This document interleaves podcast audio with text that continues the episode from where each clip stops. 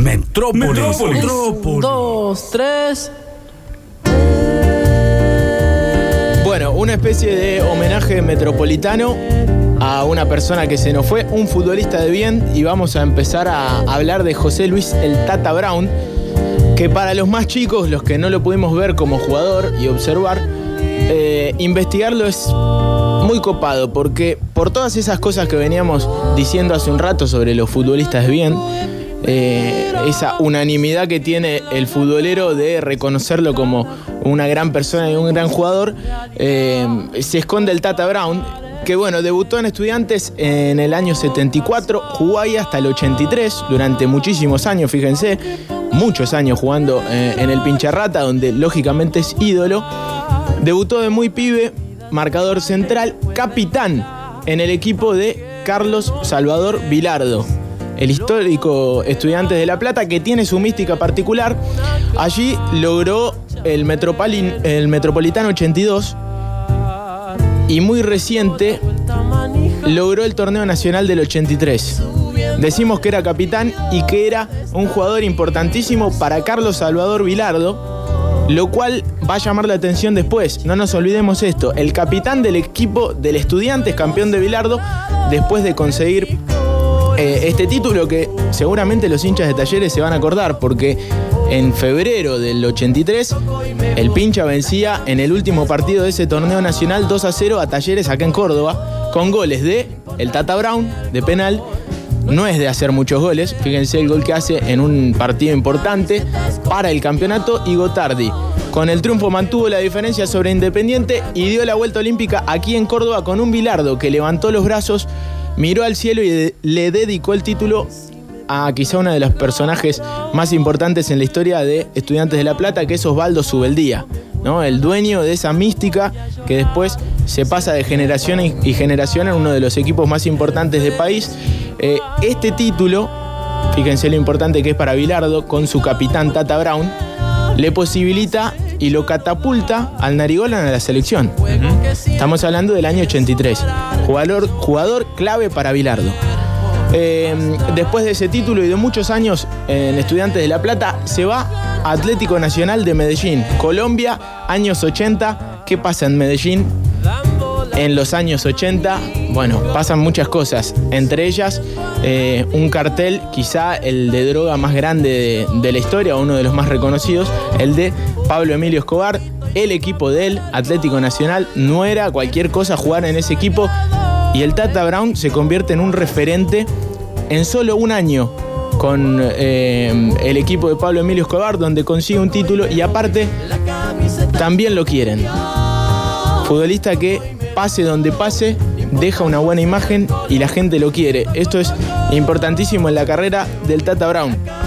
Tocado por la varita, ¿no? Un tipo aparte que futbolísticamente no tenía eh, el talento de otros, sin embargo tenía algo más. Y, eso es lo rescatable del Tata Brown. Decimos, jugó en el equipo de Pablo Emilio Escobar y retornó a la Argentina. Una sola temporada, le fue bien lo que hicieron en Colombia. Complicado ambiente. Y cae en Boca, 85. Fíjense lo cerca que estamos del Mundial. 85, Boca venía de quizá el peor año de su historia, del 84, donde llegó a pintar una camiseta con un fibrón. Un Boca que supuestamente estaba en quiebra, que estaba todo mal y empieza a resurgir. Sin embargo, el Tata Brown jugando en Boca en el Ceneice en el 85 no le va muy bien. De hecho, se lesiona, se rompe los meniscos y el ligamento cruzado cuando está por ser incorporado a Deportivo Español, que en el año 86, es decir, un año después, lo deja libre. Argentina debía jugar el Mundial de 1986 con un contexto absolutamente desfavorable. No ganaba un solo partido en los amistosos previos al Mundial y aparte había entrado por la ventana, esto no hay que aclarar mucho, frente a Perú en ese eh, ida y vuelta. Clarín era absolutamente menotista, sabemos lo que pasa en este país cuando Clarín se te pone en contra. Había cierta opereta y un descontento nacional con el equipo de Carlos Salvador Vilardo, que decimos, entra por la ventana y un grupo de periodistas selectos del país eh, encargados de la división deportes del grupo Clarín, le hace Horacio Pagani eh, y algunos más, estaban muy en contra del equipo de Bilardo que no pegaba una y no ganaba partidos. No podía jugar en el fútbol argentino, o mejor dicho, en el territorio argentino, porque la gente no se sentía identificada con ese equipo. Entre ellos, uno de los más criticados, convocado por Bilardo para el Mundial, el Tata Brown. Futbolista que venía de una lesión, imagínense y eh, entremos en ese contexto. Venís de una lesión. Sí y te, eh, y te convocan para un mundial siendo libre, quedando libre en Deportivo Español, no en el Barcelona.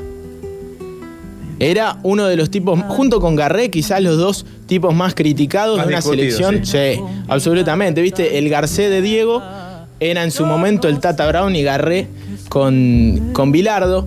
Bocini, algunos decían que estaba viejo, sin embargo, él lo, lo lleva. Había jugadores que andaban en muy buen nivel. Maradona ya era indiscutiblemente el mejor jugador del mundo, pero créanme y lo van a creer, porque en este país, como decían muchos recién, se repiten muchas cosas.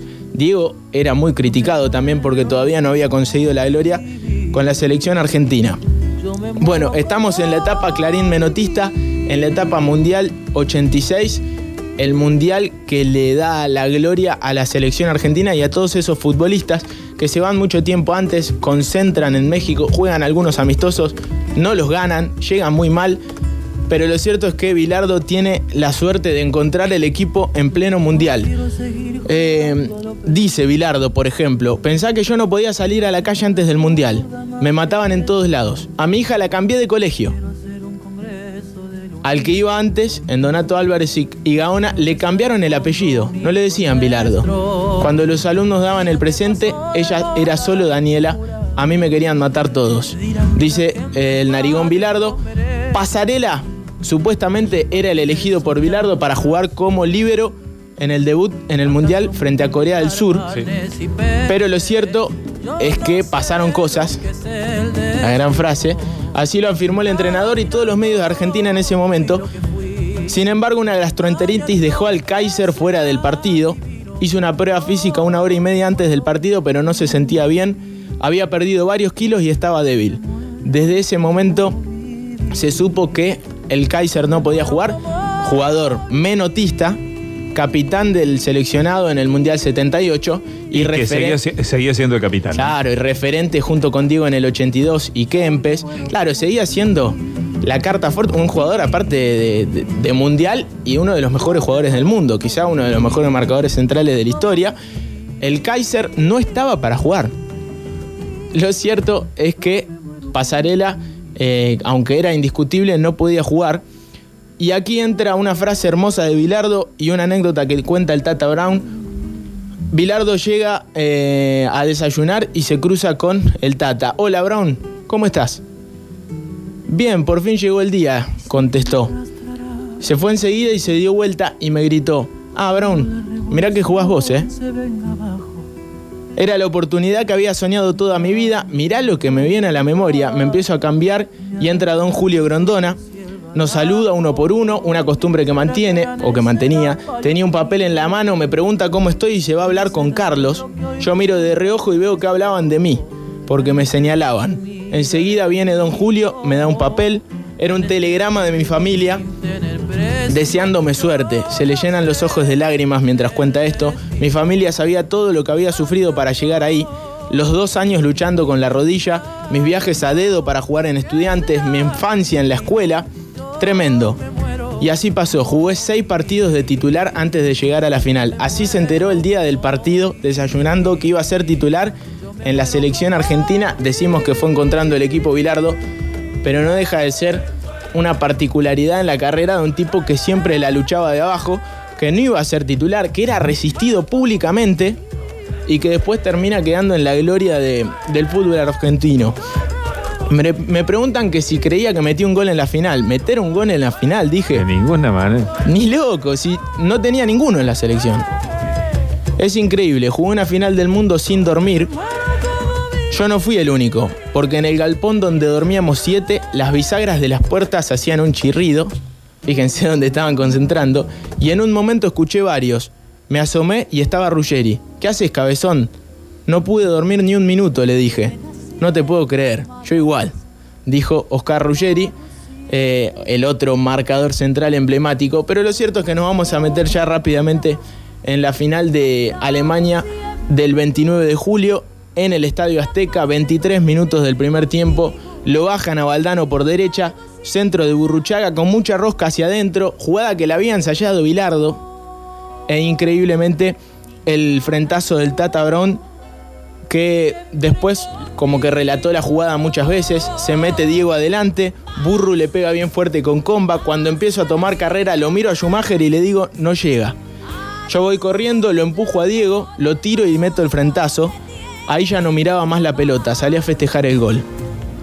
Increíble, el tipo que era detestado ciertamente por eh, los medios en la previa al Mundial, que era resistido, se convierte en la persona amada de esa y a, final. Y a través de los medios, eh, en la opinión pública también, ¿no? Claramente. Y sí, Somos generadores de opinión. eso. Sí, una opereta tremenda contra Bilardo, que después Clarín medio que le termina pidiendo perdón después del Mundial. Sí. Eh, después cuenta, y quizá la anécdota que todos conocemos, eh, choca con un jugador alemán, le pega en la articulación, tenía toda esta zona, los bíceps, la articulación, un dolor insoportable, se luxa el hombro. Entonces lo miro al doctor Madero y le digo, doctor, ni se le ocurra sacarme. Y es cierto, la imagen que recorre el mundo es él tratando de agarrarse el, el hombro de alguna forma y cuando el doctor Madero le hace una seña al banco de suplentes de, Argenti- de Argentina, como diciendo, No acá hay que meter un cambio, el Tata Brown lo mira a Madero con una cara como diciendo, te arranco la cabeza. Dice, me mordí la camiseta, puse el dedo adentro y seguí jugando. La camiseta histórica, que está, eh, en cualquiera la puede buscar. De hecho, vamos a subir una imagen a las redes sociales para el que la quiera ver. La camiseta histórica donde el Tata Brown mete el dedo para sostenerse un poco el hombro. Cuando se dio media vuelta a Madero, el Tata se volvió a meter en la cancha. Increíble. Después cerró. Pasé por un millón de cosas difíciles. ¿Y qué? ¿Iba a dejar de jugar una final del mundo por un, un golpe en el hombro? Ni loco. Vos no te das una idea del orgullo que yo siento de haber hecho un gol en la final del mundo para mi país. Bueno, el criticado Tata Brown es un futbolista de bien, símbolo del amor propio, del espíritu amateur, querido por todos sus compañeros y más que nunca un jugador de equipo. Es nuestro homenaje metropolitano, medio de las apuradas, porque es una noticia que choca al mundo del fútbol, pero más que nunca el Tata Brown, un futbolista del bien. Algún viejo futbolero dirá hoy, el Tata Brown no murió, dejó la vida. Cuchufo, el socio de todos. El tiro libre que se tiene que hacer por Fukuchaga desde la punta derecha. Está Maradona, Brown, Batista, Ruggeri y Valdano metidos en el área. También Enrique. Seis jugadores. Viene el centro. Batista. ¡Gol!